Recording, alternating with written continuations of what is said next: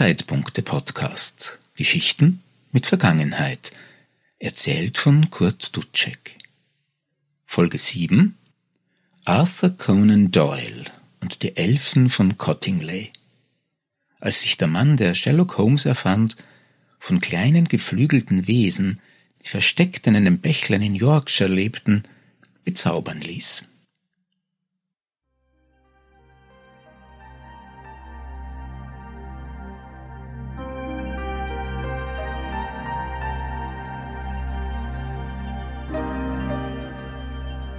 Aufgeregt liefen die beiden Mädchen nach Hause. Elsie und Francis hatten den Nachmittag wie so oft am Bach verbracht, der am Grundstück von Elsies Eltern vorbeifloss. Die kleinen Wasserfälle, die über die Steine plätscherten, luden zum Spielen ein und zum Planschen im Sommer, wenn die Tage auch in Yorkshire so heiß wurden, dass man sie am liebsten im Schatten verbrachte. Doch dies war kein Nachmittag wie all die anderen, Ungeheuerliches war geschehen, und so rannten Elsie und Francis so rasch sie konnten zurück zum Haus, um Elsies Eltern mitzuteilen, was sie am Ufer des Bächleins gesehen hatten. Und falls die Erwachsenen ihnen nicht glauben sollten, hatten sie auch schon eine Idee, wie sie den Besuch der kleinen geflügelten Wesen beweisen würden. Doch beginnen wir am Anfang. Elsie Wright und Frances Griffith waren Cousinen. Die zehnjährige Frances war im Sommer 1917 gerade aus Südafrika nach England gekommen und wohnte bei der Familie ihrer 16-jährigen Cousine Elsie, während Frances Vater im Ersten Weltkrieg kämpfte. Die beiden Mädchen standen einander sehr nah und verbrachten einen Großteil dieses Sommers beim Spielen an einem kühlen Bach am Fuße des Gartens im kleinen Dorf Cottingley, der Grafschaft Yorkshire.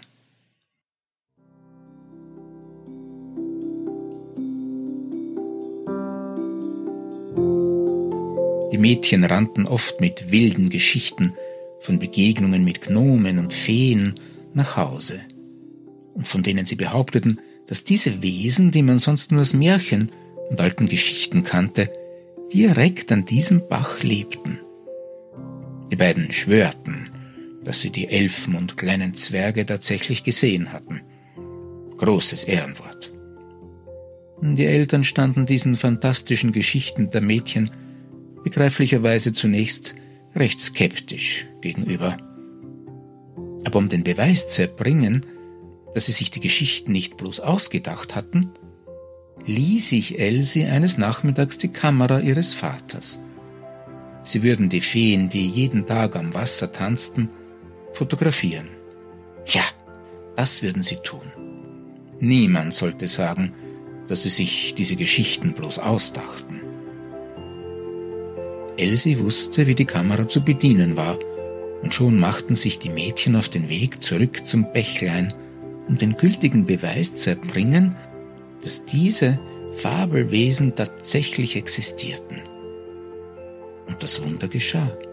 Tatsächlich zeigten sich die Elfen den Mädchen und posierten vor der Kamera. Das erste Bild war auf Fotoplatte gebannt.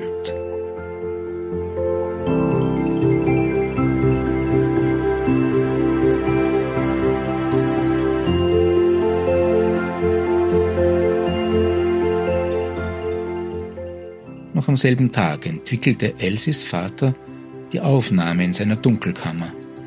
Ja, und er staunte. Da waren tatsächlich winzige menschenähnliche Wesen mit zarten Flügeln zu erkennen, die sich offenbar von Elsie und Francis nicht stören ließen. Sie liefen über das Moos, tanzten vor Francis, die in die Kamera blickte. Konnte das tatsächlich wahr sein? Hüpften hier vor seinen Augen diese Fabelwesen durchs Bild, die man bisher stets für bloße Fantasiegestalten gehalten hatte. Aber so außergewöhnlich das Foto auch war, Elsies Vater war nicht restlos überzeugt.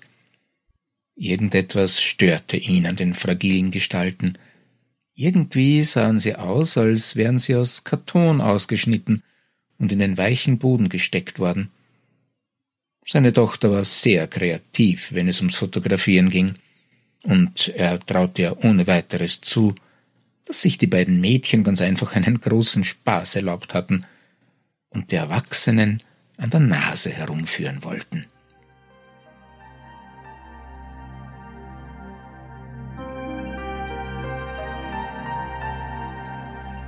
Ein wenig waren Elsie und Francis dann aber doch eingeschnappt, als ihr Beweisfoto nicht die Anerkennung erhielt, die es ganz sicher verdient hatte. Einige Monate zogen ins Land und eines Tages machten sich die beiden erneut auf, einen weiteren Beweis zu liefern, der auch die letzten Zweifler überzeugen würde. Wieder schnappten sie die Kamera und machten sich auf die Jagd nach den erstaunlichen Lebewesen. Und auch dieses zweite Foto gelang. Es zeigt die 16-jährige Elsie, die lächelnd in der Wiese sitzt und ihre Hand einem kleinen Männchen, einem Gnom oder Zwerg entgegenstreckt, der sich scheu genähert hat. Und diesmal fanden die Mädchen auch jemanden, der ihnen glaubte. Polly Wright, Elsies Mutter, war als Anhängerin der Theosophie, dem Gedanken an verborgene Geheimnisse der Natur und allem Okkulten, auch den Glauben an Naturgeister sehr aufgeschlossen. Bei der Theosophischen Gesellschaft handelte es sich um eine damals recht einflussreiche internationale Vereinigung von Anhängern okkulter und spiritueller Ereignisse. Dieses zweite Foto überzeugte Polly, dass sich auf ihrem eigenen Grund und Boden Elfen und andere Wesen, die sonst den Kontakt zu den Menschen eher scheuten, angesiedelt und am Ufer des Baches ihre Heimat gefunden hatten. Stolz nahm sie die beiden Fotos zu einer theosophischen Vorlesung mit, die sich mit dem geheimen Leben von Naturgeistern befasste. Aufgeregt zeigte sie die Bilder dem Vortragenden, der versprach, sie bei einer großen Konferenz vorzustellen, die in wenigen Monaten stattfinden würde. Und hier kommt Edward Gardner ins Spiel, ein weiterer Theosoph, der von den Fotos sofort fasziniert war. Er ließ die Negative von einem Experten überprüfen, der sie zweifelsfrei als echt anerkannte und keine Manipulationen feststellen konnte. Das wiederum reichte Gardner aus, die Bilder zur Beweisführung heranzuziehen, dass Elfen und andere Wesen, die in der Öffentlichkeit bisher meist als Spinnereien belächelt wurden, tatsächlich existierten. Und so geschah es, dass die beiden Fotos immer weitere Kreise zogen – und schließlich erweckten sie auch das Interesse von Sir Arthur Conan Doyle.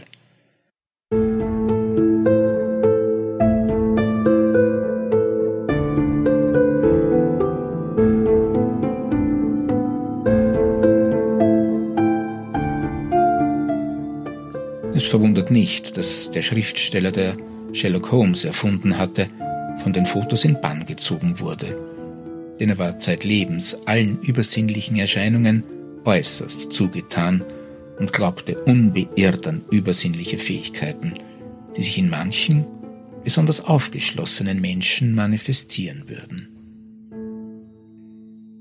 Die Fotos der Elfen waren ein Geschenk des Himmels für Arthur Conan Doyle, und so beschlossen Doyle und Gardner, der Sache genauer auf den Grund zu gehen. Auf Drängen Doyles machte sich Edward Gardner im Juli 1920 auf den Weg nach Cottingley, um die Orte aufzusuchen, an denen die Fotos aufgenommen worden waren. Er interviewte Elsie und ihre Eltern und bat um weitere Fotos. Ein Herzenswunsch konnte ihm jedoch nicht erfüllt werden. Zerknirscht meldete Gardner, dass es ihm leider nicht möglich sein würde, die Elfen und all die anderen Wesen, die versteckt am Bach lebten, mit eigenen Augen zu sehen Else versicherte ihm, sie würden sich nur ihr selbst und ihrer Cousine zeigen. Aber sie versprach, weitere Fotos anzufertigen.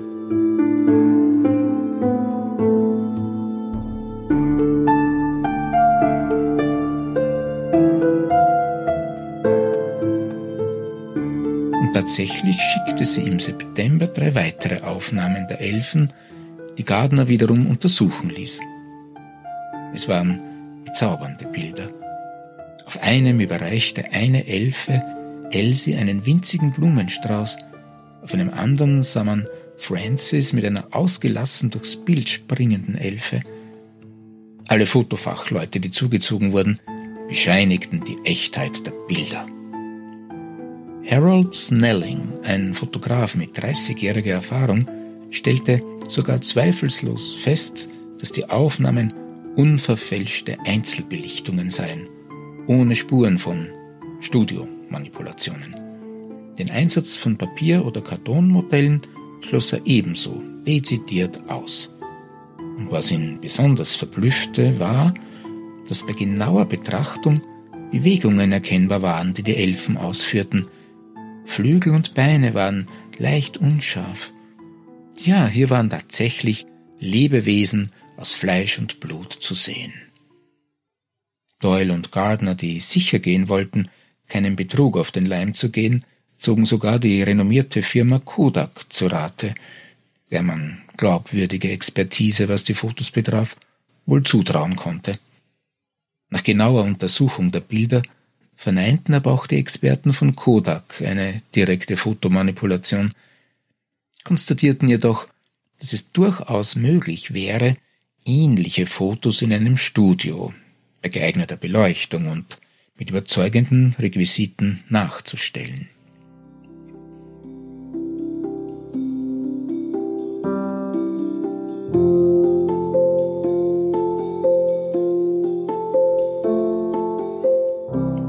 aller Einwände entpuppten sich die Fotos als Glücksfall für Arthur Conan Doyle, der für die Dezemberausgabe des vielgelesenen Strand Magazine einen Artikel über Feen schreiben sollte.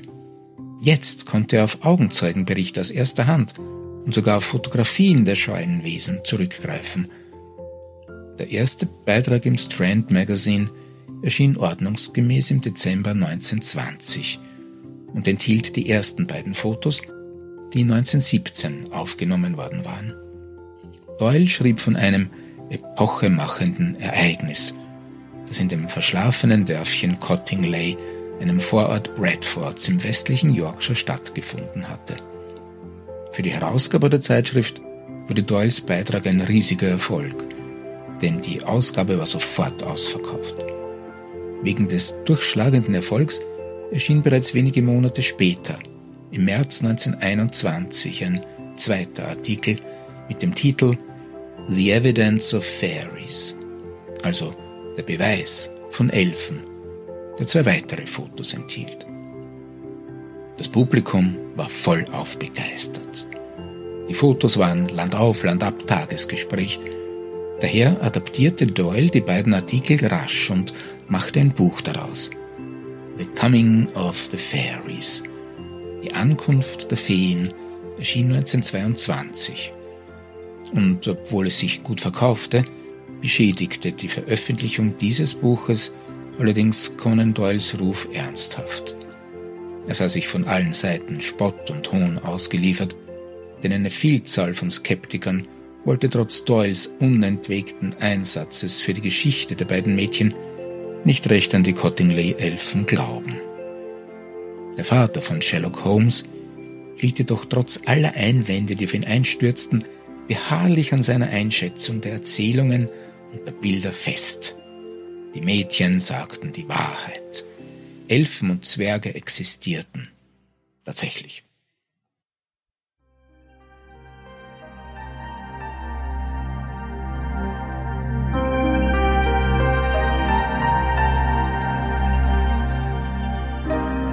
Dabei war Arthur Conan Doyle doch ein Mann der Wissenschaft, ein ausgebildeter Arzt und Schöpfer einer zeitlosen Figur, die zum Synonym für Vernunft und messerscharfen Verstand geworden ist. Umso merkwürdiger scheint es, dass Conan Doyle auf einen Streich hereingefallen war, den sich zwei Cousinen mit überbordender Fantasie und der Hilfe einer Kamera ausgedacht hatten. Aber er glaubte nicht nur felsenfest an die Existenz der Märchenwesen, sondern verteidigte seine Haltung bis zu seinem Tod im Jahr 1930.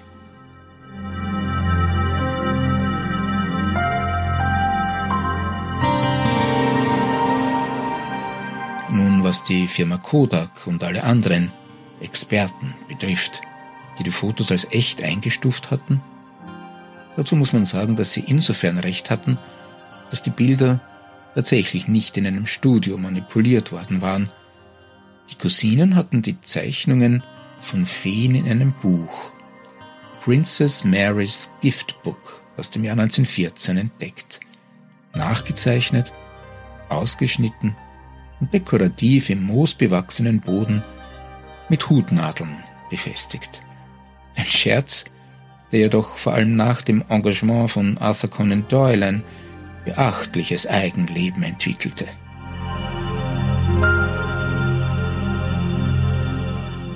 Zugute kam den beiden Mädchen dabei Doyles Begeisterung für alles Okkulte und Paranormale. Zeitlebens war er überzeugt, dass eine andere Welt außerhalb unserer beschränkten Wahrnehmung existierte.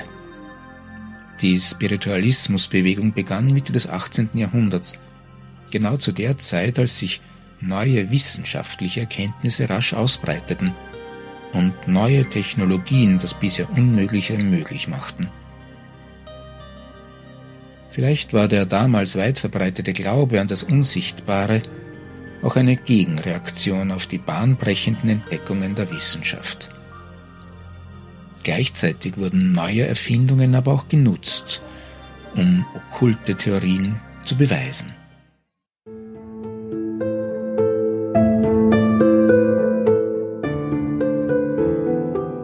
Beliebt waren Fotos, die Bilder von Geistern einfangen sollten.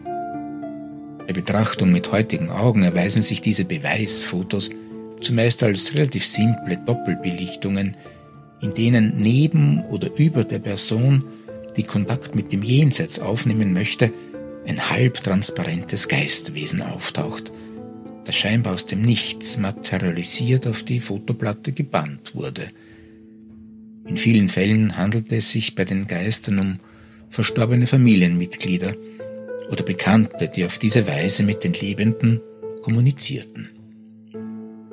Auch von Conan Doyle selbst existiert ein derartiges Bild, das ihn samt dem Geist seines verstorbenen Sohns Kingsley zeigt.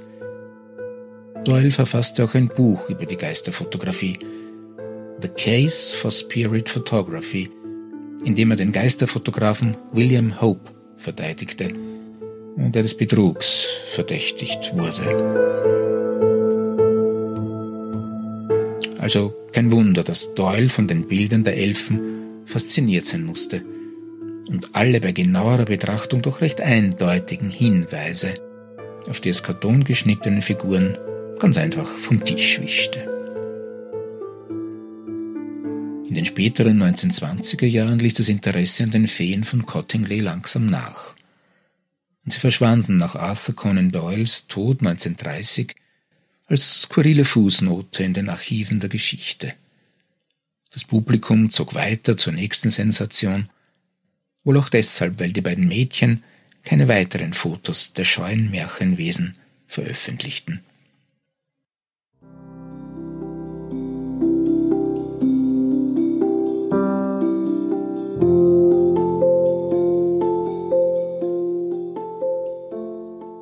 Erst in den 1960ern wurde man wieder auf die Fotos aufmerksam, als ein Reporter Elsie Wright für ein Interview aufsuchte.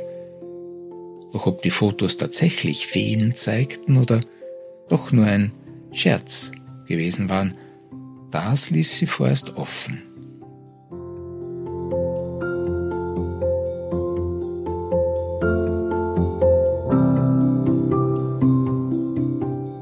Weiteren Untersuchungen der Bilder wurden sie schließlich 1978 eindeutig als Fälschungen enttarnt. Elses Geständnis folgte spät. 1983 wandte sie sich an den Fotoexperten und Journalisten Geoffrey Crawley und teilte ihm mit, dass sie und Francis mit den Bildern ein Spiel in Gang gesetzt hatten, das nicht mehr zu stoppen war, nachdem Conan Doyle davon erfahren hatte. Niemals hätten sie gedacht, dass jemand die Fotos für echt halten könnte. Aber als der berühmte Schriftsteller Sir Arthur Conan Doyle sich zu den Fotos äußerte und die tatsächliche Existenz der Elfen von Cottingley schwarz auf weiß in seinen Artikeln niederschrieb, wollten sie ihn nicht bloßstellen. Dabei war alles so einfach gewesen. Ein Kinderbuch mit hübschen Illustrationen, die die begabte Elsie kopierte, ein paar Hutnadeln und Klebeband und eine Kamera. Mehr brauchte es nicht, um die ganze Welt zum Narren zu halten. Ach ja, und ein wenig Wind, der die federleichten Figuren aus Papier in Bewegung versetzte und so die Illusion von Bewegung in den Fotos erzeugte.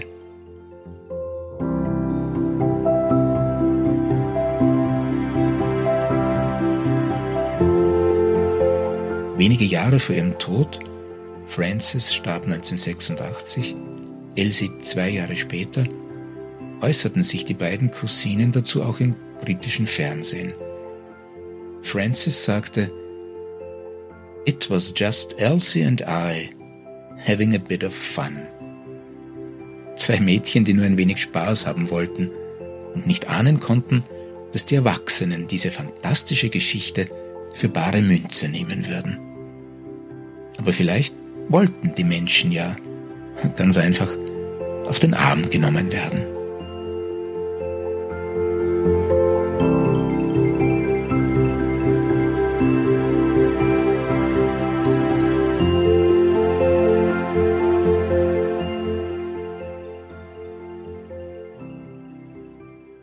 Ja, das war der siebente Zeitpunkte-Podcast über märchenhafte Wesen, die in einem kleinen englischen Dorf das Licht der Welt erblickten und sogar einen weltbekannten Schriftsteller in Erstaunen versetzten. Ich hoffe, Ihnen hat das Zuhören wieder Spaß gemacht und Sie sind beim nächsten Mal wieder dabei. Es gibt viel zu erzählen, denn die Vergangenheit ist ein fremdes Land. Dort gelten andere Regeln.